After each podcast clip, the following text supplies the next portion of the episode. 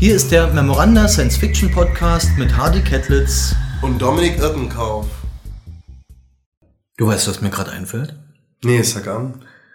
Wir sollten uns mal mit Dietmar Dart unterhalten. Hm, das ist eine gute Idee. Ähm, Im letzten Jahr ist ja eines der gewichtigsten Werke über Science-Fiction-Literatur im Verlag Mattes und Seitz erschienen, nämlich Nie Geschichte, Science-Fiction als Kunst- und Denkmaschine von Dietmar Dart. Das sind 940 Seiten. Und damit ist es eines der umfangreichsten Sachbücher zur Science-Fiction in deutscher Sprache. Hast du es gelesen? Ja, also das ist wirklich auch gewichtig im wörtlichen Sinne, eben wegen dieses Umfangs. Und ähm, also er fängt auch an, also bei klassischen Autoren und macht da echt spannend einen großen großen Bogen auch zur Science Fiction und sieht die Science Fiction aber auch als eine Kunstform und eine Denkform. Mhm. Und er hat natürlich noch eine eigene literarische Form da drin, nämlich die deutsche Abschweifung. aber es ist ein tolles Buch, also mit sehr, sehr vielen klugen Gedanken. In letzter Zeit war Dietmar Dart sowieso ziemlich fleißig gewesen. Er hat ja äh, im letzten Jahr ist bei Fischer Thor auch so ein dicker Roman erschienen, nämlich Neptunation. Genau. Und jetzt vor kurzem gerade bei Wallstein äh, ein Sachbuch, nämlich Stehsatz, eine Schreiblehre. Äh, aber Nie Geschichte halte ich tatsächlich für sein wichtigstes Buch in den letzten Jahren. Ähm, zumindest ist für mich sein wichtigstes Buch. Ich habe ihn mal angerufen und ihn darüber ausgefragt über das Buch. Aber äh, eigentlich wollten wir ja ursprünglich unseren Podcast direkt mit den Leuten, also direkt mit den Leuten sprechen. Also auf Veranstaltungen und so weiter. Und eigentlich hätten wir Dietmar Dart auch tatsächlich persönlich treffen können, nämlich in Leipzig. Genau, auf dem Elstercon. Auf dem Elstercon, aber das hat leider nicht geklappt. Und insgesamt bei unserem Podcast macht uns ja so ein bisschen die Corona-Pandemie einen Strich durch die Rechnung. Also deswegen machen wir halt viele per Telefon. Ne? Ja, dann hören wir uns doch mal an, was er so zu erzählen hat. Ja, zu.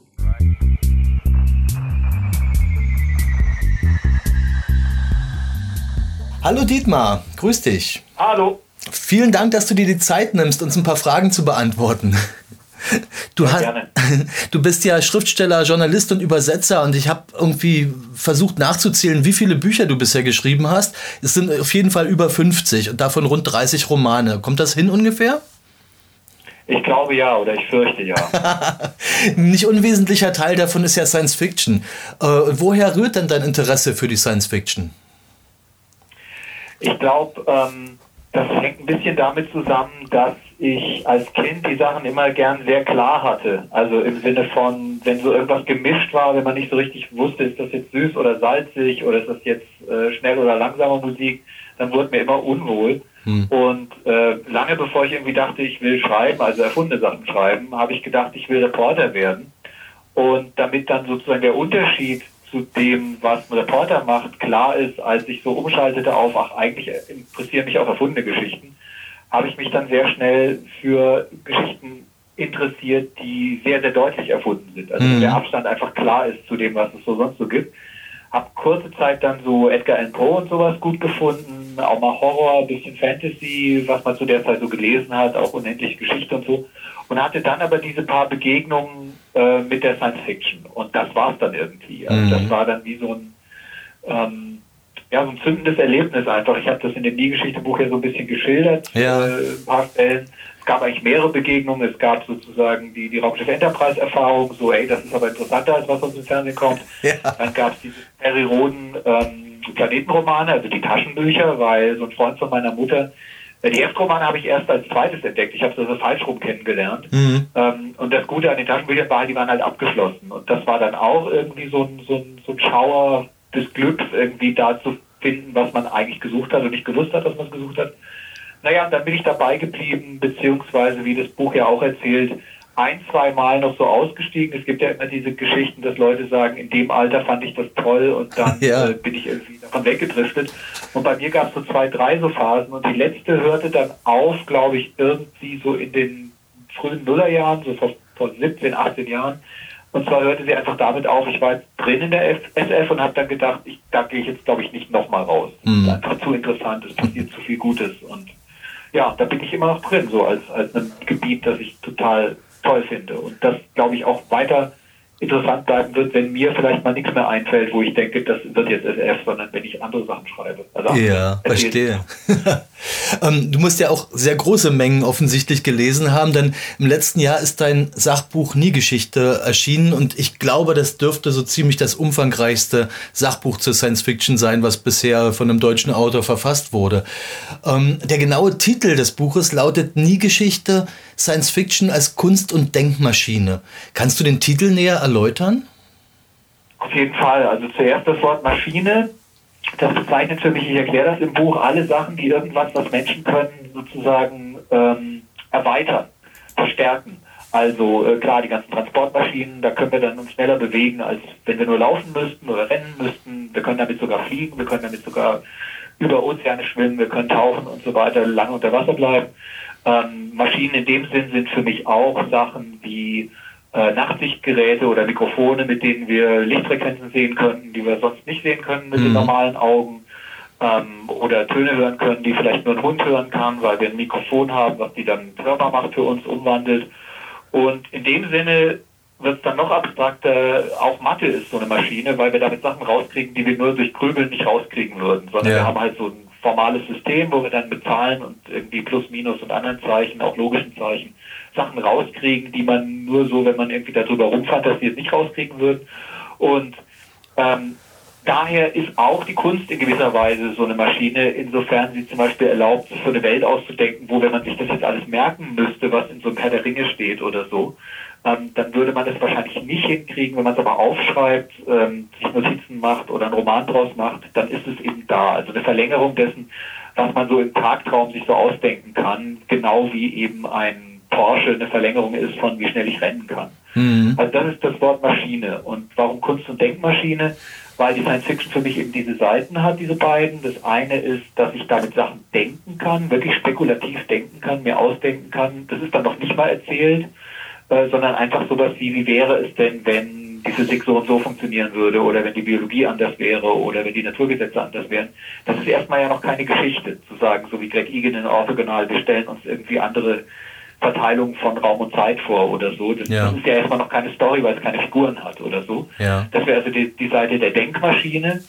Und die Seite der Kunstmaschine ist klar. Also, äh, wenn ich vorhin gesagt habe, jemand erzählt jemandem am Lagerfeuer irgendwie Teile von Herr der Ringe, dann ist es auch eine Art Kunst, weil es ist halt gestaltet, es ist erfunden, es ist eine Fantasie.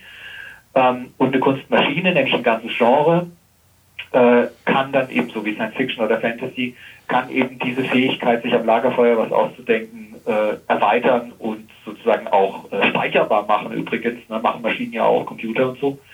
Ähm, und genau, das sind die zwei Seiten. Also das, was Kunst so freihändig kann, kann sie besser und äh, dauerhafter und in größerem Umfang, wenn es ein Genre gibt, wo irgendwie eine ganze Richtung irgendwie unterkommt von Kunst. Das ist eben dann die Kunstmaschine. Und was man sich so vorstellen und denken kann, äh, geht auch leichter, wenn es dafür ein Genre gibt. Und zwar eins, das eben bestimmte Sachen dann zu denken erlaubt, wie die Science Fiction. Ja. Und das war der Untertitel. Ja, verstehe. ähm, es, es gab tatsächlich einige Leser, die haben dein Buch missverstanden. Und zwar als so eine Art Geschichte der Science Fiction. Genau das machst du ja, ja. eigentlich nicht. Äh, und zwar, äh, gerade das, was du eben erläutert hast, zeigt ja auch, dass, dass du anhand von Science Fiction Texten äh, quasi deine, deine Ausführungen und deine Gedanken erläuterst.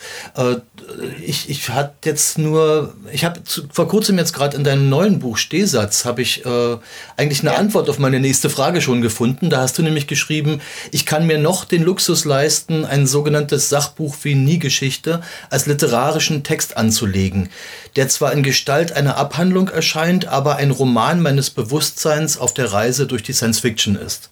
Zitat Ende. Ähm, das, das stellt, da stellt sich mir jetzt natürlich die Frage, als Roman habe ich es jetzt wirklich nicht wahrgenommen, das Buch, als ich es gelesen habe. Das ist für mich schon irgendwie ein Sachbuch gewesen. Was meinst du mit Roman?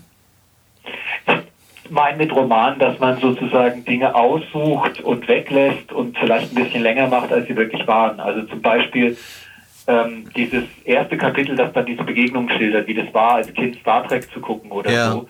Ich bin mir ziemlich sicher, dass das eine Vereinfachung und Stilisierung davon ist, weil ich zum Beispiel nicht mehr weiß, habe ich nicht vielleicht zuerst UFO oder äh, ähm, Mondbasis Alpha 1 gesehen und war ja. nicht doch vor Star Trek, aber man dann so denkt, okay, also Spock ist mir doch irgendwie klarer ins Bewusstsein gedrungen und habe ich mir dann markanter gemerkt und so, dann mache ich es einfach mal so. Und bei einem Roman darfst du das ja, aber wenn das jetzt sozusagen eine Abhandlung wäre mit einem Wahrheitsanspruch im Sinne von, wie war es wirklich, wenn du zum Beispiel ähm, ein Kriegstagebuch veröffentlicht, weil du den Leuten helfen willst, irgendwie, ich war wirklich an der Front und ihr könnt euch das nicht vorstellen und aus den Frontberichten geht es auch nicht hervor, dann musst du ja ganz genau überlegen, waren wir zuerst in dem Dorf und ist dann der Hund erschossen worden oder ja. was war wie und so.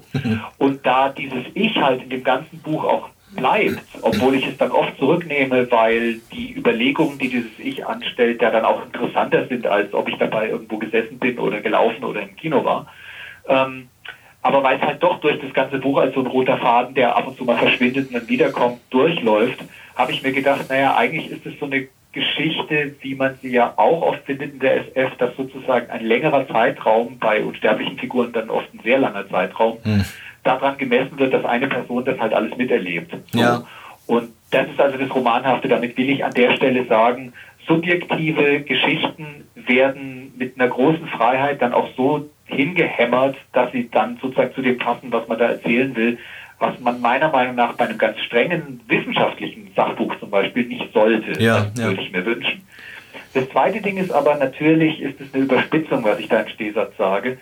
Denn äh, man kann es jetzt auch wieder umdrehen und sagen, dieses subjektive Ding, wie ich die SF sozusagen erlebt habe, steht ja für was Objektives, weil ich bin ja nicht der Einzige, der sie erlebt hat und auch nicht der Einzige, der sie in der Zeit auf die Art erlebt hat. Also wenn ich jetzt Leute kennenlerne, wenn ich weiß nicht auf Conventions gehe oder so, da gibt es ja Leute, die sind ungefähr so alt wie ich und die sagen dann auch, ja, also zuerst war es Captain Future und Heinlein und dann wurde es die New Wave, weil die sozusagen da gerade noch neu war oder neu deutsch war, also neu übersetzt worden war. Mhm. Und dann wurde es irgendwann später, habe ich dann sozusagen diesen, weil, weil wenn du in diesen New Wave rauskommst, dann verurteilst du ja eine Zeit lang diese frühen Sachen und ja. sagst, nee, das ist ja, das ist ja alles scheiße, jetzt habe ich erst gelernt, wie geil es wirklich sein kann.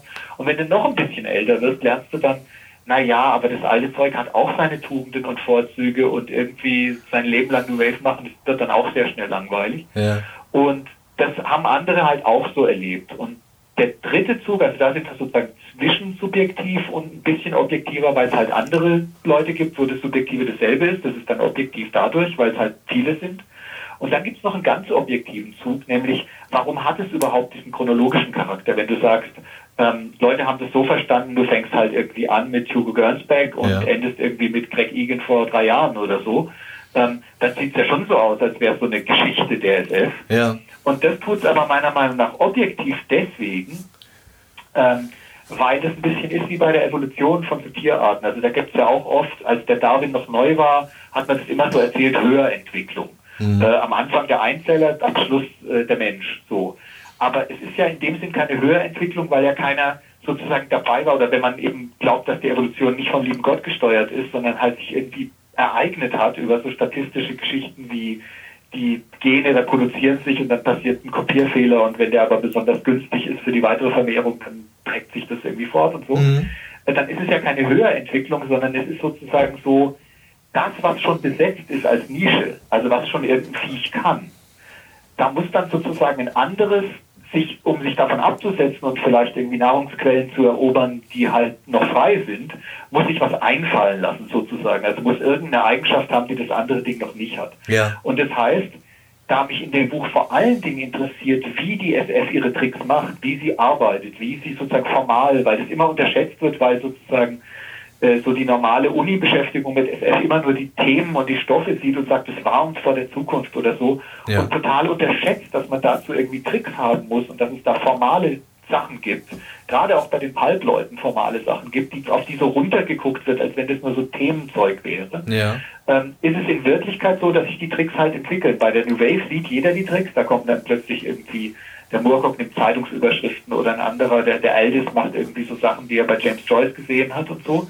Aber wie gesagt, es gibt von Anfang an Techniken, nur es ist wie in der Evolution die ersten und einfachen Techniken sind ja schon besetzt. Also gibt es kompliziertere. Das heißt, wenn man einfach die Story erzählen will, von einfachen Techniken zu komplizierten, wird es automatisch chronologisch, weil da man die einfachen schneller gefunden hat, mhm. kommen die komplizierten sozusagen dann oben drauf. Und dadurch, dadurch, dass man einfach diese Torte beschreibt von unten nach oben, wird es auf einmal auch ein Zeitstrahl. Wobei, das wirst du ja auch gemerkt haben im Buch, manchmal springt es.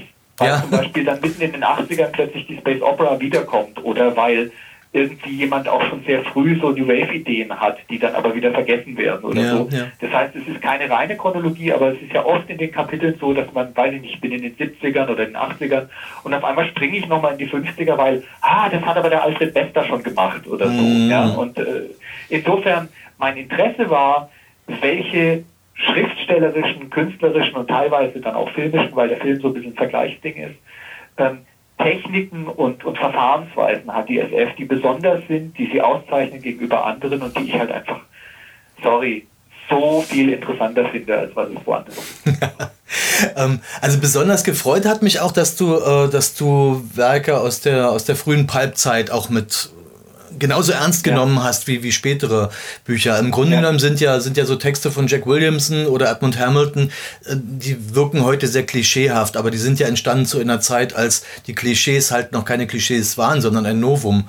Und äh, welche Bedeutung misst du der Pulp SF allgemein zu? Ist das wirklich nur so ein Vorläufer, so eine Stufe zwischendurch oder hat die echt eine Bedeutung in der Geschichte der SF? Also ich würde so sagen, ich meine die Tatsache, dass sozusagen auch die Space Opera immer wieder kommt, also dass man sozusagen, da gibt es eine neue radikale Hard SF, auf einmal schreibt sie dann auch wieder Space Opera oder so. Mhm. Oder Leute gehen durch die New Wave durch, hier der Colin Greenland, der ja sogar Historiker der New Wave ist und, und sagt dann aber plötzlich, ich will jetzt echt so eine Abenteuergeschichte schreiben, wo du denkst, okay, allein der Storyverlauf ist doch total Edmund Hamilton oder so. Ähm, das zeigt mir, dass eben auch wenn man es nicht oft ausgesprochen findet, schon ein Bewusstsein davon da ist, dass die Sachen nicht nur klischeehaft oder irgendwann mal neu und noch keine Klischees waren, sondern dass man sie auch weiterhin gebrauchen kann. Mhm. Also es wird ja auch niemand sagen, wenn jetzt heute jemand einen sehr lustigen Film macht, weiß ich, Ben Stiller oder so, ah, dass er hier die Treppe runterfällt, das hat aber Buster Keaton schon im Stummfilm gemacht, äh, sondern es funktioniert halt noch, weil es eine bestimmte Sache auslöst, die halt lustig ist. Und äh, mir ist aufgefallen, also zum Beispiel, wenn man jetzt einen sehr raffinierten Zeitreise-Dingens nimmt, irgendwie da der, der Merchant, the Alchemist Tale von dem Ted Chiang, ähm, dass aber sozusagen die Grundprobleme von Zeitreisegeschichten ähm, die findest du halt auch schon bei der Zeitpatrouille irgendwie in, im Pulp oder mhm. die Geschichte, dass du mit Wörtern Sachen machen kannst. Ich, ich liebe dieses Beispiel von der Synthosilk, die Syntheseide, ja. äh, woraus dann ein, ein, Kleidungsstück gemacht ist bei Hamilton in Captain Future, weil das ja so ein Kofferwort ist. Wer hat es sonst gemacht zu der Zeit? Äh, James Joyce hat eben in der klassischen Moderne so Sachen gemacht im Ulysses, solche Wortspiele. Und in der normalen Literatur, also in der, in, sagen wir mal, in der anerkannten Mainstream-Literatur oder der Literatur, wo dann Sölzer drüber schreibt, war es noch in den 60ern und sogar noch in den 70ern ein totales Ding, wenn jemand sowas gemacht hat. Also irgendwie Arno Schmidt, ja, der Erbe von Joyce, pipapo.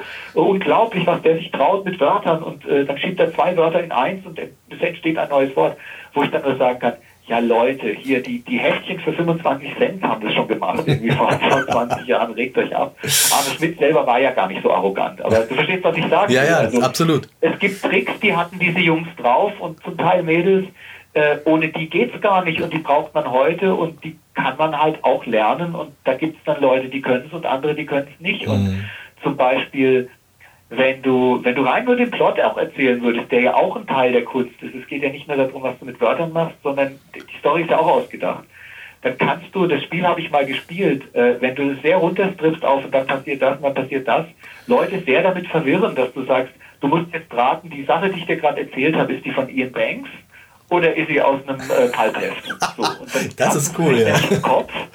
Und so einfach ist es eben nicht. Ja, ja, ja, ja. Verstehe. Ähm, lass uns gleich noch bei den älteren Autoren kurz bleiben. Und zwar der erste Satz deines, äh, in deinem Buch ist ein sehr interessanter. Du schreibst da, die späteren werden die früheren missverstehen. Das ist der Lauf der Welt. Äh, und meine Frage ist eigentlich jetzt an dich, äh, erleben wir gerade ein solches Missverstehen zurzeit? Weil gerade die frühen Autoren ähm, werden ja, also H.P. Lovecraft zum Beispiel wird in der aktuellen äh, in der Literatur nicht, aber zumindest in den Blogs und in, dem, in den aktuellen Diskursen fast nur noch als Rassist dargestellt. John W. Campbell wird als Verhinderer einer diversen Science-Fiction bezeichnet, weil er halt keine, keine Frauen und keine farbigen Autoren zugelassen hat, angeblich. Und so weiter. Es werden zum Teil sogar Literaturpreise umbenannt. Ähm, ist das ein Missverstehen der alten Autoren oder glaubst du, dass dieser, diese Auseinandersetzung jetzt absolut zu Recht ist? Also erstens mit dem Missverständnis, ich glaube halt, dass bei Kunst, also bei Sachen, die irgendwie nicht einfach Tatsachenberichte sind oder Fotos, ähm, immer Spielraum ist für verschiedene Interpretationen, weil das ja genau der Unterschied ist zum Bericht oder zum Dokument, dass man sich dabei irgendwie selber noch was denken kann und muss und soll und darf. Ähm, und das heißt, äh, als diese Diskussion in den späten 80ern war, irgendwelche Neonazis hören äh, Hip-Hop ähm, und oh Gott, das ist doch irgendwie eine Musik äh, äh der African Americans und äh, wie können die das hören, die missbrauchen das, hat ein sehr kluger Mensch, den ich kenne, gesagt, naja, auf der anderen Seite wenn wir irgendwie äh, kurz vor der linken Demo äh, uns Heavy Metal reinziehen, um irgendwie hochzukommen und, und Energie zu tanken und gar nicht wissen, ob vielleicht der Bassist ein totales Schwein und Nazi ist, mhm. ähm, weil wir auch nicht alles wissen können über die Leute, dann missbrauchen wir es ja sozusagen auch, weil der sich auch nicht wünscht, dass Linke das hören. Und das heißt, die, der erste Punkt ist, ich glaube, Missverständnis gehört zur Kunst. Das wäre das Erste. Also, dass man hundertprozentig sozusagen komplett richtig das benutzt, wie mit einer Gebrauchsanweisung, irgendwie ein Videorekorder oder was, äh, das ist, glaube ich, super selten. Das Zweite ist die Frage, ähm, wie geht man damit um, dass man später herausfindet, dass Leute irgendwie Sachen gedacht, gesagt, getan haben, die nicht so richtig schön sind. Da würde ich folgendes salomonische Urteil ähm, ins Spiel bringen wollen. Ähm, der Lovecraft hat ja tatsächlich Sachen von sich gegeben in Briefen und anderweitig und auch in den Geschichten, wenn man sie sich unter dem Aspekt anguckt, die der Menschenfreundlichkeit nicht unbedingt zuträglich sind. Und der Campbell war auch so ein bisschen ein Stiesel teilweise. Nur was mich immer so ein bisschen traurig macht, sagen wir es so, ist, ähm, es ist ja wie mit Krankheiten, wenn du sozusagen ein Kind äh, in so einer Glocke aufwachsen lässt, äh, wo es nie in Berührung kommt mit Schmutz und Mikroben und sonst was, dann hat es ein schlimmes Immunsystem und bei der ersten äh, Infektion liegt es flach und ist vielleicht in Lebensgefahr. Das heißt, ich würde zumindest alte Sachen so sehr von Dreck und Schmutz und schlimmen Sachen durchsetzt, die sind nicht einfach wegschaufeln wollen, sondern zeigen wollen, okay, das waren immer Mischungen, da war Gutes und Böses und Schlimmes dabei und ich möchte echt nicht wissen, wie die Leute über uns urteilen und auch über die frömmsten und besten Leute, die sozusagen gerecht gegen jeden Menschen sein wollen, gegen jede Gruppe, gegen jedes Individuum, ähm, was die vielleicht übersehen. Also dass es mhm. vielleicht irgendwie ähm, in 50 Jahren heißt, mein Gott, die haben alle das Internet benutzt, was für eine Katastrophe, denn nur dadurch konnte das und das passieren. Wir als SF-Leute wissen ja, was alles passieren kann. Ja. Und wenn sie mal ein bisschen mehr Diät gehalten hätten mit dem Scheiß und nicht getwittert hätten, dann wäre, was weiß ich was, John Snupski nicht an die Macht gekommen, der schlimmste Faschist aller Zeiten oder so, der dann die Erde vernichtet hat, egal. Und ich habe immer gedacht, als diese John Campbell-Geschichte losging mit, äh, dass das jetzt Best New Writers Award heißt oder so, wo ja, ja. eine, äh, eine Preisträgerin, wenn ich es richtig mitgekriegt habe, gesagt hat, sie will nicht den Preis haben, der nach diesem Menschen heißt, weil es so ein ja. schlimmer Mensch war. Also so. sie hat ihn als fucking Faschist bezeichnet. Genau, ja. und da würde ich halt sagen, man kann es auch anders sehen und das würde ich dann, wenn, mit ihr tatsächlich diskutieren wollen, weil es natürlich tatsächlich wichtig ist, dass Leute, die nie zu Wort kamen, jetzt auch mal zu Wort kommen.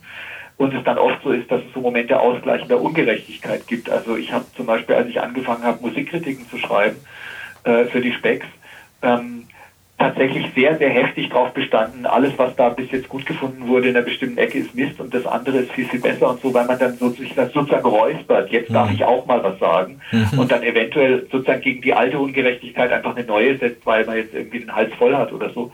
Aber meine Idee wäre halt, ist es nicht umgekehrt so, selbst wenn es stimmen würde, dass jemand einfach ein totaler rechter Depp gewesen ist, aber eben wichtig für eine bestimmte Tradition, also dafür, dass irgendwie äh, halt eine SF existiert zum Beispiel, ja. dann ist es doch gerade lustig und gut, wenn Leute, die er nicht hätte haben wollen, jetzt sozusagen auf der Höhe in dem Ding sind und zu sagen, haha, wir haben diesen Preis erobert, der nach dem heißt und wir haben es sozusagen jetzt gerettet. Also man könnte ja umgekehrt auch sagen, ähm, wenn sozusagen jemand versucht, äh, das Spiel XY zu definieren, da dürfen nur weiße Männer mitspielen und dann jemand den wichtigsten XY-Preis, der nach jemand, der so gedacht hat, benannt ist, gewinnt, ist doch ein Sieg, ist doch schön. Ja. Und das Zweite ist, ähm, auf der ganzen Welt gibt es so Sachen, also ich muss immer an diese Maria Mirzakhani denken, das ist eine iranische äh, Mathematikerin gewesen, die als erste Frau die Fields-Medaille gekriegt hat, das ist so der Nobelpreis in Mathe. Mhm. Ähm, und das unter anderem mit Sachen, die anwenden, was Oswald Teichmüller sich ausgedacht hat. Und der war nun tatsächlich ein Nazi. Also nicht sozusagen, dass man das Wort Faschist jetzt irgendwie benutzt im Sinne von böser rechter Mann, sondern es gab ja wirklich diese Nazis mit dem Hakenkreuz und dem Hitler. Ja. Und der Teichmüller war einer davon. Und der hätte es bestimmt auch nicht so richtig super gefunden, dass aus dem Spiel, das er anfängt und wofür er so einige der Regeln irgendwie die Welt gesetzt hat, dass da plötzlich so eine komische Frau aus irgendeinem Drittweltland oder so plötzlich einen Preis kriegt, äh, weil sie da weitermacht. Und ich finde solche Entwicklungen schön. Und wenn man sozusagen das auslöschen würde, wo das herkommt jeweils, dann würde man die Entwicklung ja gar nicht mehr sehen. Also ich bin generell gegen übereiltes Umbenennen. Mhm. Wobei man eben dann immer sagen muss, ähm, was anderes sind tatsächlich richtige Politiker. Also Leute, die sozusagen nicht als Künstler oder Leute im Kultur- und Kunstbetrieb irgendwas losgetreten haben und vielleicht noch böse Ansichten hatten und auch sich scheiße verhalten haben, sondern ähm, tatsächlich, also sozusagen so ein Hermann Göring-Preis oder so soll es halt nicht geben. Mhm. Ja, oder ein oder ein, eine Heinrich-Himmler-Straße oder so. Das ist schon nötig, dass man da aufräumt. Ähm, aber ich finde halt auch wichtig, dass man Unterschiede macht des Grades. Also dass man nicht sagt, wer einen mal böse angeguckt hat, ist genauso schlimm wie einer, der einen totschlägt oder mhm. so. Nur wir haben jetzt halt diese Diskussionen und dann äußert man sich dazu irgendwie. Und wie gesagt, mein Beitrag, würde ich dann fast sagen, ist zum Beispiel, dass in meinem Buch halt so ein bisschen steht, wie wichtig der Campbell war, als jemand, der zum Beispiel gesagt hat, äh, wollen wir nicht uns ein bisschen Mühe geben mit, wie es geschrieben ist oder so. Ja, ja, ja. Ohne das wäre sozusagen das heute nicht drin. Und er hat zweifellos seine Verdienste. Vergessen, ja. vergessen und übermalen nie so richtig gut. Mhm. Kommen wir zu was Erfreulicherem. Du hast äh, ja. zwei Autoren in Nie-Geschichte, die du sehr, sehr ausführlich behandelt hast. Das ist zum einen Joanna Russ und zum anderen Greg Egan. Greg Egan ist ja äh, relativ gut behandelt worden, auch in Deutschland beim Heine Verlag erschienen, also die meisten Bücher zumindest. Äh, die neuen allerdings leider nicht. Joanna ja. Russ ist etwas stiefmütterlicher behandelt worden, da gibt es keine richtig ordentlichen Ausgaben. Äh, warum sind es genau diese beiden? Äh, ist, sind das, nimmst du die exemplarisch für eine bestimmte Art von Literatur oder sind es genau die Autoren, die dich am meisten begeistern? Also das zweite stimmt. Es ist tatsächlich so ein bisschen so, dadurch, dass das Buch ja dann auch aufhört mit einem Kapitel, das sozusagen den Erkenntniswert untersucht, also das, was an Science Fiction vielleicht Science ist, und ein anderes Kapitel, was den ästhetischen Wert, also das, was eben Fiction heißt, äh, mehr in den Vordergrund stellt, äh, könnte man ja sagen, ich habe mir dann zwei ausgesucht, die dazu passen, dass man mhm. sagt, okay, Joanna Russ behandelt vielleicht Themen, die es bei vielen anderen auch gibt, aber sie behandelt sie ganz anders. Das stimmt natürlich. Also wenn du ihre Geschichten dir anguckst, dann sind es so Sachen wie Telepathie oder so, da, da findest du immer fünf andere Texte auch mit der Geschichte.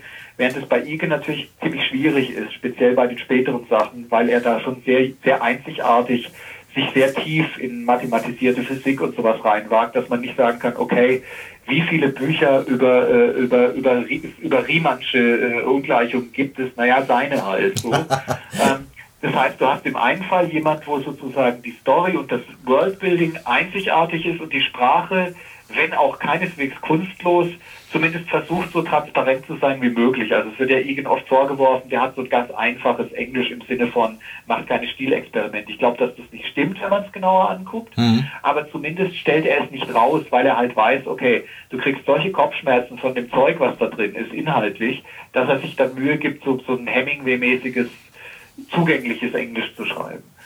Umgekehrt Joanna Russ, äh, bei sowas wie äh, ähm, And Chaos Died, äh, ähm, dem, dem Telepathiebuch, ja. äh, weißt du auf einigen Seiten erstmal ganz lange nicht, was da überhaupt passiert gerade, weil es so, so, so, so gewagte stilistische Versuche unternimmt, das abzubilden, dass zum Beispiel zwei, zwei Leute einen Gedanken teilen oder so.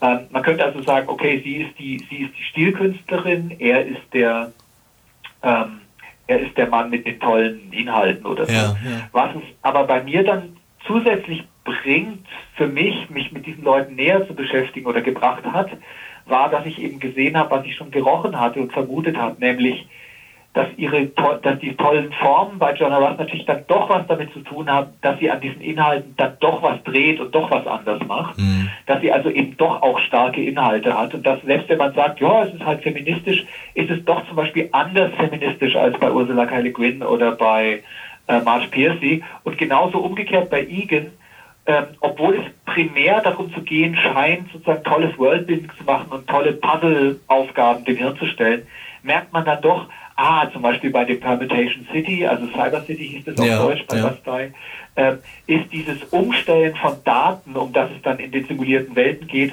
auch abgebildet in so Wörtern, die er dann irgendwie aus Buchstaben verschieden so, ah, der macht auch Stilexperimente, man sieht sie nur nicht sofort. Mhm. Und das heißt, die These, die ich im Buch habe, ist, dass man diese Sachen nicht trennen kann, also dass niemand wirklich einen tollen Stil hat, der nicht doch auch was inhaltlich Interessantes sagt und dass umgekehrt niemand wirklich was Interessantes sagen kann, ohne sich auch ein paar Gedanken darüber zu machen, wie man es vielleicht auf neue Art sagt. Dass nur verschiedene Autorinnen und Autoren einfach, was ja völlig okay ist, verschiedene Vorlieben haben, was ihr Sound sein soll, sozusagen. Also ja. was man, was man nach vorne spielt. Also so wie man halt bei, äh, um jetzt ein Musikgenre zu nennen, was ich ein bisschen kenne, bei Heavy Metal eben sagt, eine Band ist vielleicht ein bisschen schwerer und eine andere Band ist halt wahnsinnig schnell. Und dann sagst du so, okay, da gibt es eigene, eigene Bezeichnung dafür, ja, Speed Metal, der, da wird es halt schneller oder so. Ja. Ähm, und genauso würde ich eben sagen, in dieser Familie von, von Möglichkeiten, wie Science Fiction funktioniert, kann man verschiedene Aspekte dessen betonen. Und die zwei, die mich am meisten interessieren, nämlich stilistische äh, ja, äh, Kühnheit, stilistischer Mut und äh, äh, weit über die Grenzen dessen gehen, was man sich normalerweise so denkt, inhaltlich, äh, sind halt bei diesen beiden, ich sage jetzt mal voller Liebe, extremistischen äh, Leuten ähm, besonders äh, im Vordergrund. Aber zurück, das war alles Glück, dass das dann so rauskam, wie ich es gerade erklärt habe. De facto sind es einfach meine Liebsten. So, also du hast recht, das ist einfach ähm, es ist wie wenn du ein Buch über Musik schreibst und dann stellt sich raus, die beiden Bands, die du am geilsten findest, sind auch die, die am besten passen zu dem, was du eh rausfinden wolltest. Ja, verstehe. Ich habe einfach Glück gehabt. Ich habe einfach ja, Glück gehabt. Toll. ähm, eine andere Frage. Ähm, der Kai Jürgens hat in seiner Rezension über Nie-Geschichte in das Science-Fiction ja geschrieben, was das Buch grundsätzlich unternimmt, ist eine Verortung des Genres im kulturellen Kanon des 20. und 21. Jahrhunderts. Stimmst du ihm zu? Ja, bis auf ein Wort, Kanon. Mhm. Kanon ist so ein bisschen, also wenn man sagt der Olymp oder wenn man sagt, die Nobelpreisträger sind die Besten oder so. Ja. Ähm, so wie im Tennis, ne, wo du sagst Weltran Weltrangliste oder so. Äh, Kanon ist so eine Erfindung, glaube ich, die mit so einer Bildungsvorstellung des Bürgertums aus dem 19. Jahrhundert zusammenhängt. Also diese Bücher müssen Sie kennen, sonst sind Sie ein Idiot mhm. oder eine Idiotin. Äh, äh, wie kann denn jemand äh, Germanistik studieren, der nicht schon Goethe gelesen hat und so weiter? Und das halte ich inzwischen für ein bisschen problematisch, gar nicht, weil es keine Unterschiede zwischen gut und schlecht geben soll, sondern die gibt es natürlich sehr wohl, wo man dann sagt, okay, der Kanon als das Beste und das andere ist halt Mittelmaß oder Dreck sondern ähm, es ist einfach zu viel. Es gibt zu viel Neues und wir haben ja ein unglaublich geiles Archiv inzwischen, das wirklich saumäßig gut zugänglich ist. Also ähm, hoffentlich wird dieser äh, Drecksgigant Amazon, Entschuldigung, äh, seine Flohmarktfunktion behalten, weil das hat nämlich zur Folge, dass zum Beispiel, ich habe jetzt diese Woche einfach plötzlich einen Anfall gekriegt und gedacht, ich muss jetzt unbedingt mal Jean-Paul lesen, und zwar Titan, den habe ich mal irgendwann angefangen in den 80ern und dann weggelegt, 800 Seiten, liebe Scheiße, da kann ich irgendwie gleich alle äh, Flussweltromane von, von Farmer lesen oder so, nein, okay. Und jetzt habe ich aber gedacht, ach nee, das will ich jetzt aber lesen, weil das irgendwie, äh, ich erinnere mich dunkel an die Story und oh, da habe ich jetzt Lust drauf und gut, ne? So. Und dann kannst du halt hingehen und kannst das bestellen und äh, dann hast du es einen Tag später. So, weil irgendein armer Ausgebeuteter dann irgendwie angerannt kommt, dann ja. ein anderer, der es verkauft, äh, weil jetzt Corona-Zeiten und ah, wenigstens auf dem Weg noch ein bisschen Geld und so. Das heißt, es ist, die Archive sind offen. Das heißt, du hast ein paar hundert Jahre, wenn nicht ein paar tausend Jahre Literatur. Und dann kommt noch dauernd was Neues. Und wir sind halt saugut vernetzt und erfahren das viel schneller. Also mhm. wenn ich dran denke, äh, wie lange es noch vor 20 oder auch noch vor 15 Jahren dauerte, bis ich wusste, ähm, dass irgendjemand, den ich gut finde, was Neues gemacht hat, zum Beispiel in der Zeitschrift. Also es, ist ja viel auch Kurzgeschichten und so. Und dann, wer soll denn das alles mitkriegen, was da jetzt wieder in Asimovs passiert ist oder so? Ähm, und heute geht es irgendwie, da darfst du irgendwie bei Google und Filtern sagst bitte immer sofort Bescheid sagen, wenn der Name auftaucht oder so. Ja, ja. Und das heißt, ich glaube, so eine, so eine die zehn besten Liste machen ist echt schwierig geworden. Und ich würde halt vorschlagen, dass man stattdessen deutlich herausarbeitet, was sind die Kriterien, das ist gut, das ist schlecht. Weil dann hat man statt so einer Liste, hat man dann so ein Instrument, wo man sagen kann, ist denn dieses Ding, was jetzt gerade passiert, gut? Und wenn ja, begründen wir das bitte. So. Und dann muss man nicht mehr so, so auf Listen gucken, weil ich glaube einfach, die werden zu lang. Aber insofern hat er recht, als ich sagen würde, in den Ablauf von Kultur, von Kunst, aber auch von Philosophie, weil da gibt es ja auch ein Wechselspiel zwischen sozusagen Science-Fiction-Geschichten. Also wenn du dir die amerikanische und englische Philosophie anguckst, wenn die so nachdenken über Gehirn im Glas oder wenn du ein Zombie wärst oder parallele Welten. Morgen wird der Saul Kripke äh, 80, ähm, ein Philosoph, der seine ganze Karriere damit bestritten hat oder einen großen Teil damit bestritten hat, äh, über mögliche Welten nachzudenken, modale Logik. Das sind ja alles Science-Fiction-Themen eigentlich. Ja, ne? absolut. Ne? Parallel, parallele Welten und so. Und also in diesem ganzen Ablauf, was war die Kultur, was war die Kunst, was war die Philosophie im 20. Jahrhundert, wie hat die sich entwickelt, da glaube ich, ist die SF ganz, ganz wichtig da drin. Das ist so ein bisschen wie wenn man äh, äh eine Geschichte Roms erzählen würde und dann sagen würde, äh, äh, aber nichts über, äh, über, über, über die Arena oder über den Zirkus oder über die Spiele oder so. Mhm. Ähm, und genauso würde ich sagen, die SF charakterisiert wirklich diese moderne Zeit ganz wesentlich. Ich würde also nicht mal sagen nur des 20. Jahrhunderts, sondern eben, sagen wir mal, ab Mitte 19. spätestens. Ähm, und in der Tat, sozusagen nicht nur die SF, sondern die SF im Zusammenhang dieser 150 Jahre. Das war in der Tat so ein Ziel. Nur wie gesagt, das Wort Kanon ist mir zu äh, wer, wer, wer, hat, wer hat denn die Leute gewählt, die da mit der Brille und dem Zeigestock sagen, das sind jetzt die zehn? Ja, verstehe. So. Erzähl mir lieber mal, warum es geil ist. So, als so eine okay. Liste. Apropos, ähm, du hast mir vor, ich weiß nicht mehr, drei oder vier Jahren haben wir uns auf einer, auf einer Convention getroffen in Dresden und da hattest ja. du mir erzählt, dass du Lust darauf hast, äh, ähm, ein Buch über Robert Heinlein zu schreiben. Ist, ist, Absolut. ist das jetzt äh, die Kapitel über Heinlein in Nie-Geschichte oder hast du noch weiter trotzdem Lust? ein Heinlein-Buch nee, nicht wirklich. Ich glaube, da passiert noch was. Aber wie, hm. welche Form das annimmt, weiß kein Mensch. Ah, okay. weil wie, wie alle Menschen, äh, die irgendwas arbeiten, was auch Stille braucht oder sich auch zurückziehen kann, ja. also schreiben und so, äh, habe ich so ein bisschen dieses Jahr als ein verlorenes Jahr äh, im Kopf, weil, weil halt so viele Umorganisationen, also ich habe ja einen festen Arbeitsplatz hier bei der Zeitung, ähm, so viele sozusagen, der Aufwand, sagen wir so, um dasselbe Ergebnis zu kriegen, sagen wir mal, irgendein Artikel oder so, ist einfach gewachsen, weil man plötzlich Skype-Konferenzen haben muss oder dann ist der Typ, der das layoutet im, im Homeoffice, dann muss ich den anrufen, dann kann ich nicht neben ihm sitzen und sagen, guck mal, hier oben will ich das anders haben, sondern ja. dann muss ich ihm erklären am Bildschirm, was ist hier oben. So, und das hat dazu geführt, dass so alle meine Projekte jetzt so ein bisschen, naja, ein bisschen langsamer laufen als sonst. Mhm. Ist aber auch nicht unbedingt schlimm. Aber eins davon ist in der Tat diese, diese Figur Heinlein, wo ich dir jetzt mal so direkt äh, Oh, das habe ich tatsächlich noch nirgends erzählt. Ist ja schön, wenn es im Podcast kommt.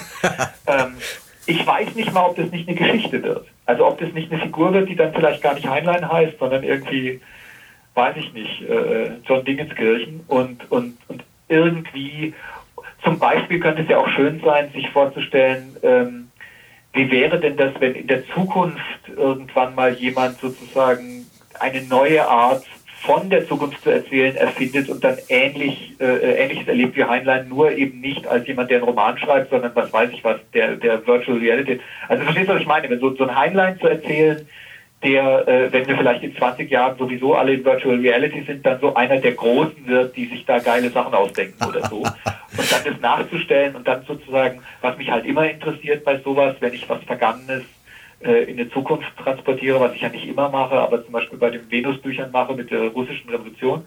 Äh, so, was sind denn dann die Unterschiede und was bleibt gleich? Also ja. sozusagen so ein Typ, der so ist wie Heinlein war, so, so, so, so, so ein drängeliger Typ, so, so ein Draufgänger-Typ, so ein Typ, der dann auch manchmal nervt mit Sturheit und, und, und ja. Verhärtung, aber der halt andererseits auch sehr beweglich ist, sehr erfindungsreich ist, auf eine ganz komische Art auch tolerant ist dann wieder, obwohl er dann manchmal auch boniert ist.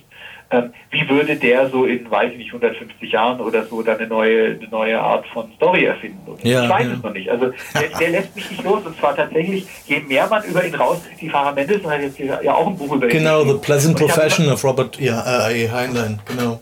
Genau, und hab ich, ich habe immer so das Gefühl gehabt, eigentlich als Journalist geht es mir so, je mehr gute Sachen über was draußen sind, desto mehr denke ich dann, na, dann mache ich das wahrscheinlich nicht mehr. Aber so als Story-Mensch ist es gerade andersrum. Der, der William Penn hat mal gesagt, Science Fiction ist ein bisschen auch wie so, wie so Jazzer, die zusammen improvisieren, wo dann der eine was spielt und dann der andere oder die andere sagt, ach, weißt du was, da fällt mir auch was zu ein oder so. und, und ich merke halt an dieser Heinlein-Figur, äh, je mehr ich drüber weiß, desto mehr Bock habe ich, mich nochmal mit dem zu beschäftigen. Ja. So. Ja, cool. Aber ich weiß es, wie gesagt, nicht. Vielleicht wird es auch einfach, äh, äh, es könnte auch mal was fürs Theater sein oder ein Hörspiel oder so, keine Ahnung. Mal schauen. Wir, wir lassen uns also überraschen. Er, noch, er lässt mich noch nicht in Ruhe. Ich bin noch nicht fertig. okay, wir lassen uns überraschen. Im Kleingedruckten am Ende deiner von Nie-Geschichte bei den Danksagungen, da erwähnst du kurz, dass du Meinungsverschiedenheiten mit Hannes Riffel über Robert Heinlein hattest. Verrätst du uns, worum es dabei ging?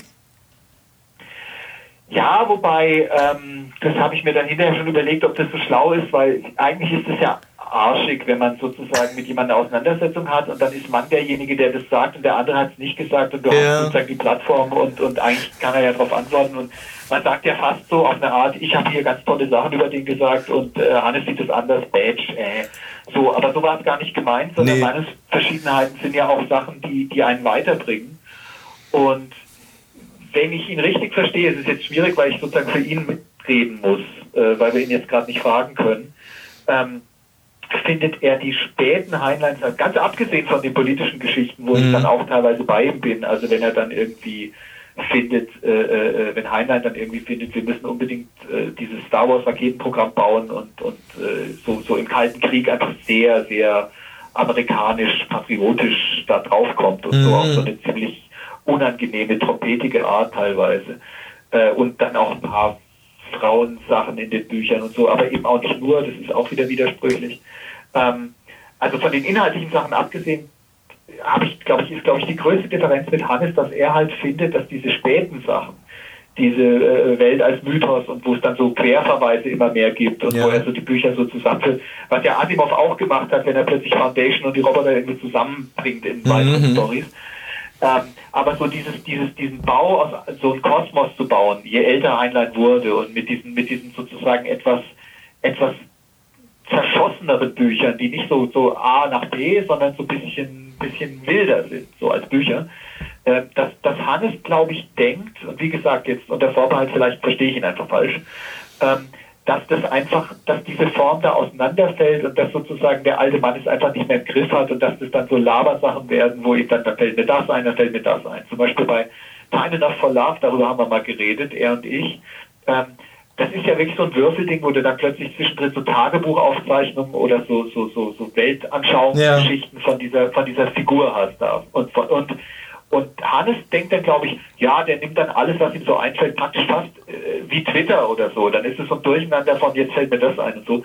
Und ich finde aber gerade da, und das ist, glaube ich, die Hauptmeinungsverschiedenheit, ähm, ich finde, für mich funktioniert es als Mosaik, also als Pixel-Ding. Ich, Hannes ja. sieht ein Auseinanderbrechen von jemand, der sozusagen mal ganz eiserne, stabile Formen drauf gehabt hat, weil wenn man sowas liest wie Starship Supers oder so, das ist aus einem Guss, das ist eine, eine Metallglocke, die einfach, äh, einfach geilen Sound hat.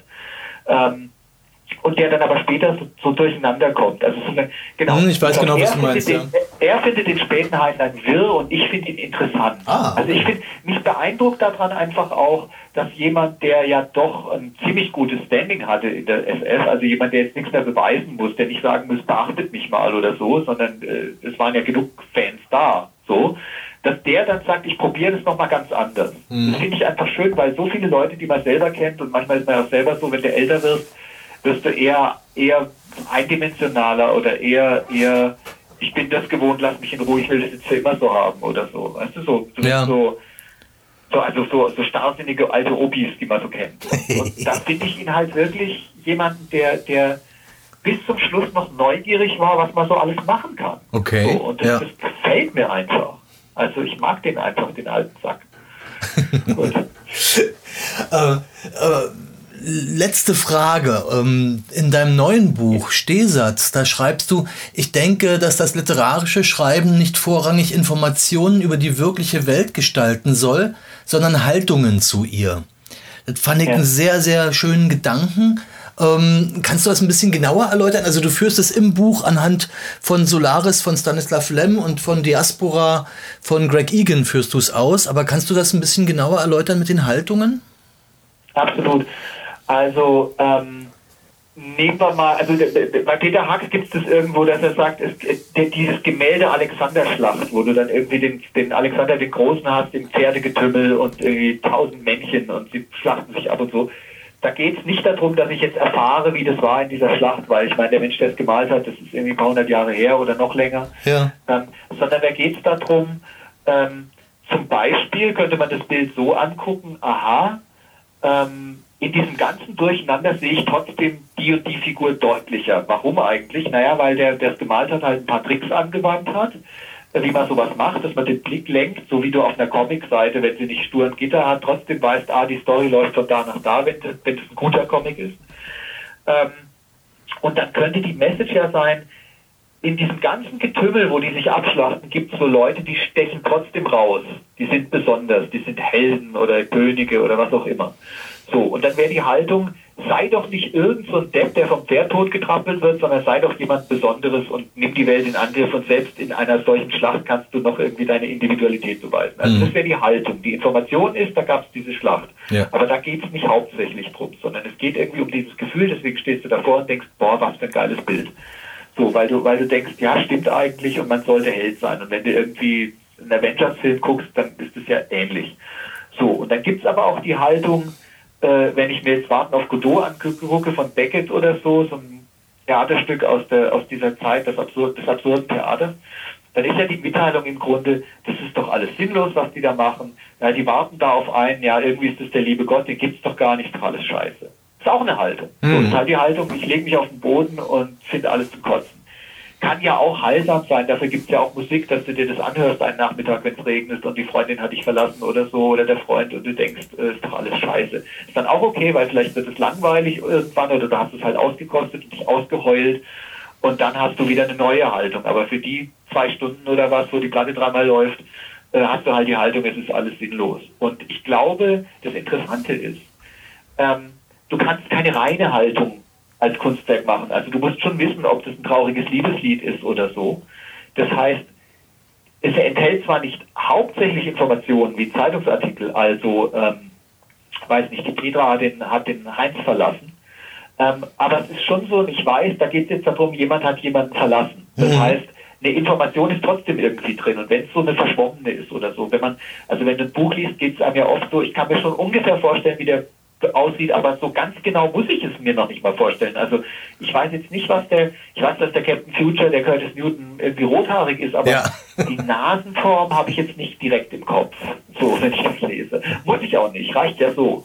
Und das heißt, es ist so eine Mischung aus Informationen, aber nicht zu genau und dann eben diesen Haltungen, die man da mitgeteilt kriegt, mhm. in die man sich reinversetzen kann.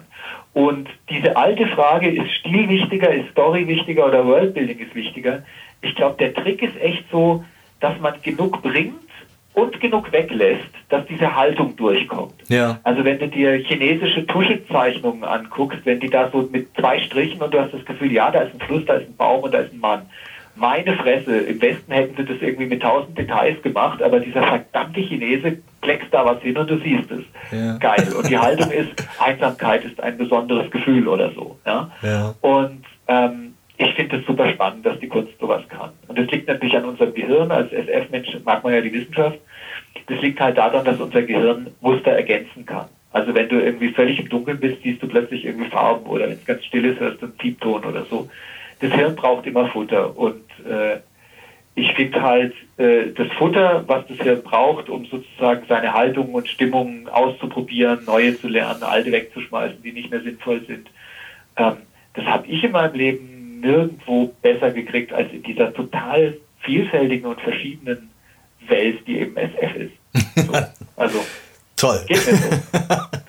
Prima. Das, das, war ein super Schlusswort. Klasse. Also äh, wir haben jetzt auch schon ganz schön lange schon geredet. Also, ich danke ja. dir wie wild für deine Auskünfte und wir, freu wir freuen uns auf deine neuen Bücher.